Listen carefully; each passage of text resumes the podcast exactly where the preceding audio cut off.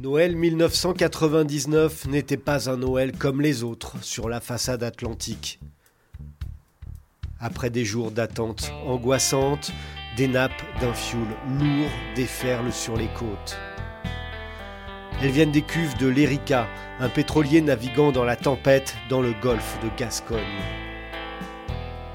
Le 11 décembre 1999 à 14h08, son commandant, Karun Matour, déclenche sa balise de détresse.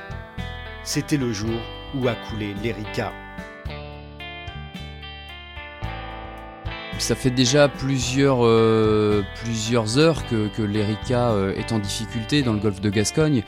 Benjamin Keltz, auteur du documentaire en deux parties, Erika, l'outrage.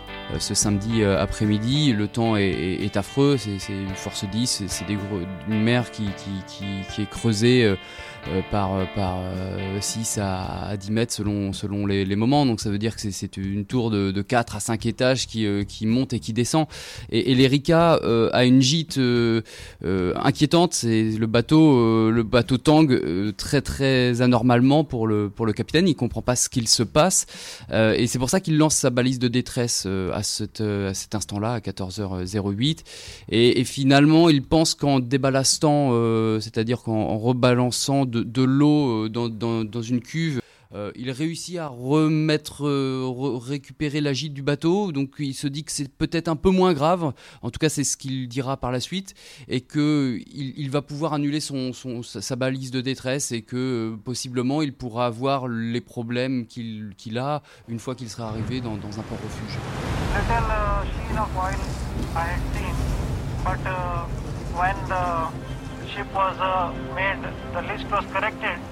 uh, sheen uh, disappeared. And we are not near the French coast at that time. So uh, I didn't uh, inform the coast. On ne sait pas vraiment ce qui se passe à bord. Euh, on présume que, ça, on le sait, c'est que le, capitaine du, le commandant du bateau, euh, Karun Matur, euh, reçoit des coups de fil de partout. il reçoit des coups de fil de, son gestionnaire nautique, de l'armateur, de, d'une société qui a pris le relais aussi, de Total, qui veut savoir ce qui se passe à bord. Pendant plusieurs heures, l'Erika va va pas faire route vers, euh, vers l'Espagne et va retourner effectivement vers Donge. Et ça, euh, les autorités maritimes, euh, le CROSS et, la préfecture maritime l'apprend que très tardivement, quand il commence à faire nuit. Les autorités maritimes décident d'attendre le lendemain matin pour aller faire un repérage sur ce bateau-là. sauf que la nuit est très compliquée. L'Erika passe, repasse le talus continental, donc c'est un moment où, où ça, bastonne et l'Erika bah, souffre, et est vraiment en souffrance. On dit sur le bateau qu'on entend la ferraille se craquer, qu'on entend du roulis anormal. Tout le monde sent qu'il se passe quelque chose. Et puis, effectivement, vers, euh, vers 5 h 5 heures du matin, euh, Caroune Mature sent qu'il n'a plus aucune maîtrise sur son bateau. Euh, il commence à se déchirer. le bateau se, déchire du, à peu près au milieu, de, enfin, ou un tiers du, du navire. Et, c'est là que Caroune Mature sait qu'il ne pourra jamais atteindre Donge. Et donc, il déclenche à nouveau sa balise de détresse. I told the crew that uh, the ship is uh, breaking up.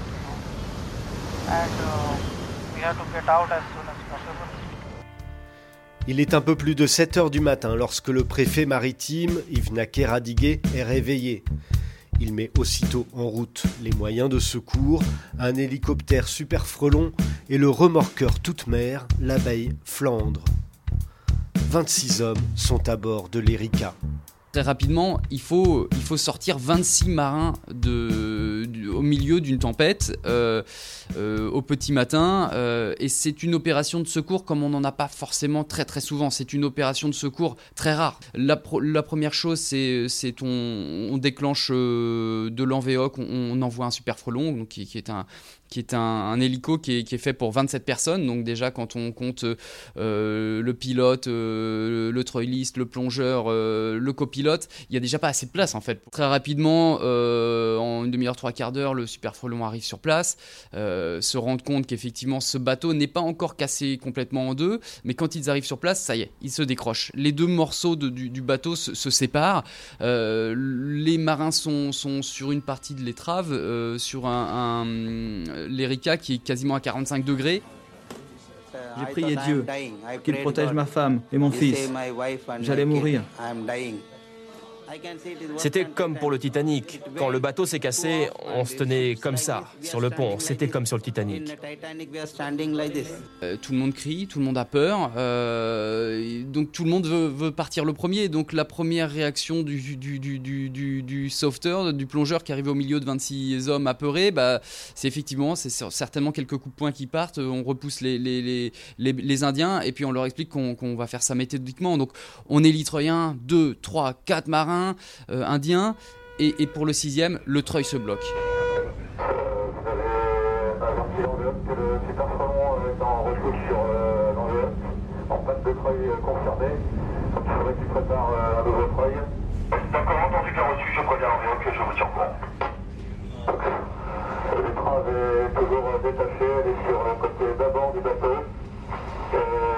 Arrière, la coupe se soulève de plus en.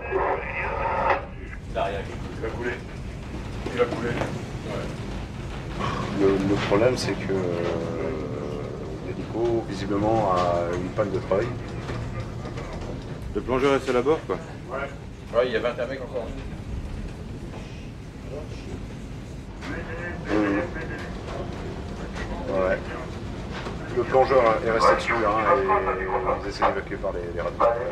Et là, on se dit que combien de temps va, nager encore ce, bout de l'Erika euh, À bord, on regarde, euh, on a quelques indicateurs et on le voit s'enfoncer de plus en plus.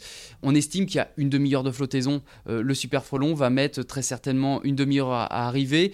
Euh, donc il y a un lynx qui va arriver. Il va falloir se mettre à la, mer. Ça, c'est une certitude et c'est la décision que prend Chevalier, qui est le plongeur sur place il faut, descendre les hommes, il faut les sortir de, ce, de, de cette, euh, de l'Erika, parce qu'une fois que l'Erika va sombrer, il va tout aspirer. Et il y a deux chaloupes. Eh ben, on descend une première partie des hommes dans une première chaloupe, et, manque de bol, euh, la deuxième chaloupe, elle descend pas. Encore un problème technique, ça marche pas. Euh, donc, une grosse partie des hommes part, et il reste encore cinq hommes à bord, dont le, le sauveteur. Un lynx arrive, les élitreuils. Et maintenant, c'est la deuxième partie du, du, sauvetage, c'est aller chercher les hommes qui sont dans la chaloupe, euh, dans une mer déchaînée. Euh, et ça, c'est le, le, super frelon qui revient encore de l'envéoc. Euh, maintenant, un super frelon rééquipé avec un nouveau sauveteur. Et voilà, la, deuxième partie du, du sauvetage commence. Elle est tout aussi rocambolesque, c'est-à-dire qu'on a un, plongeur qui va descendre dans une mer déchaînée la première descente, euh, il faut se, se, lâcher. En fait, le plus dur pour un sauveteur, c'est le moment où on, on se décroche. Euh, parce qu'on ne peut pas se décrocher n'importe quand. Et qu'à un moment, vous êtes au point zéro, deux secondes après, vous êtes à moins 10 ou à plus 10. Et, et, et vous, c'est une question de vie ou de mort, ce, moment de, de treuilage. Et, euh, et, et, donc, le nouveau, le nouveau plongeur, bah, la première fois, il passe en dessous de la, barque, il manque l'hélice, il pourrait se faire déchiqueter. Euh, la deuxième fois, il passe à travers, euh, il est tra traîné à travers la barque, il, percute les hommes, le, le, le, les bancs, tout ce qui traîne. Et finalement, il se, lâche dans l'eau et il réussit à monter à la force des bras dans la chaloupe.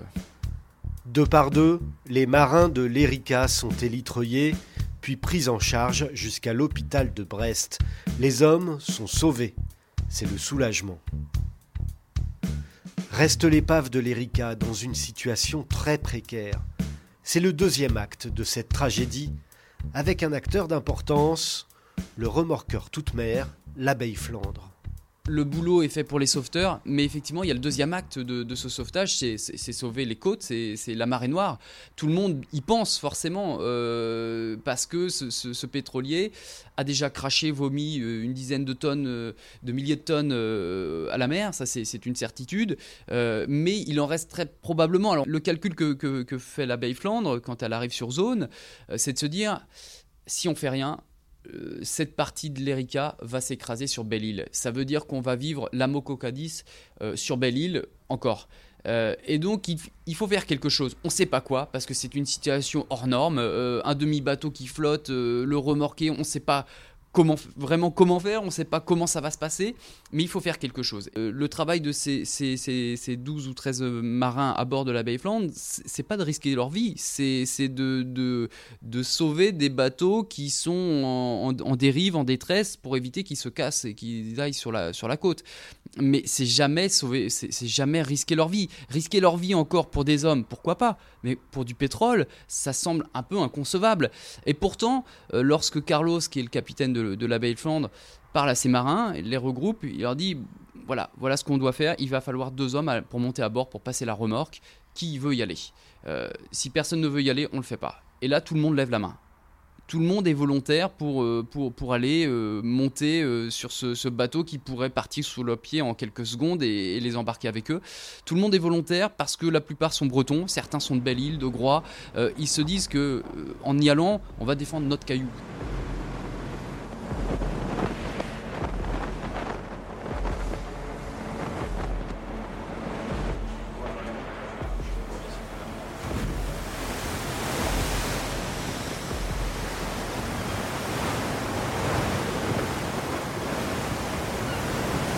Un acte un peu héroïque, alors quand eux, nous, on leur, journalistes, on leur demande et on leur fait part de, cette part d'héroïsme, eux, ils dédramatisent, mais comme tous les sauveteurs, oh, c'est le boulot, voilà, c'est comme ça qu'ils le, disent, mais, mais oui, c'est un vrai euh, défi qu'ils ont relevé. Euh, après, une fois qu'ils ont passé la remorque, c'était un combat euh, un combat contre les éléments et, contre contre la météo et, contre ce fichu Erika qui, qui était un demi bateau fou en mer l'abeille Flandre, le bateau le plus puissant du monde, doit se contenter de retenir la demi-épave tant la mer est formée. À terre, lors d'une conférence de presse, le préfet maritime ne peut qu'avouer son ignorance. Le convoi est maintenant le cap vers l'ouest, l'idée étant la suivante, éloigner au maximum cette partie qui est la partie dans laquelle euh, il semble y avoir le plus de pétrole et surtout celle qui fuit le plus, il semble que donc cette partie, il faille l'éloigner au maximum et aussi vite que nous le pouvons. À terre, euh, c'est un autre match qui s'engage, c'est celui de, c'est le maelstrom médiatique qui, s'amorce et, très rapidement, il, faut euh, savoir qui, quand, comment, euh, voilà, nos défauts de journaliste, de vouloir avoir des réponses que les premiers acteurs de la catastrophe n'ont même pas. C'est savoir euh, combien de pétrole ils ne savent pas, comment on va pouvoir éviter la, marée noire, on ne sait pas. Est-ce qu'il y aura une marée noire, on ne sait pas. Ils ne savent rien. Et, le, préfet maritime le dit dans le, documentaire, il, y va avec sa bonhomie et il essaye de donner ce qui dire ce qu'il sait, c'est-à-dire rien du tout. Et, c'est là où, euh, où, rentrent tous les experts en tout genre et, ça devient parfois un grand n'importe quoi. Euh, tout le monde pense avoir la solution à ce que les marins de à ce que les, hommes en mer vivent. Euh, mais ce jour-là, ils, ne sont pas nombreux en mer et ils ont visiblement fait tout ce qu'ils pouvaient faire.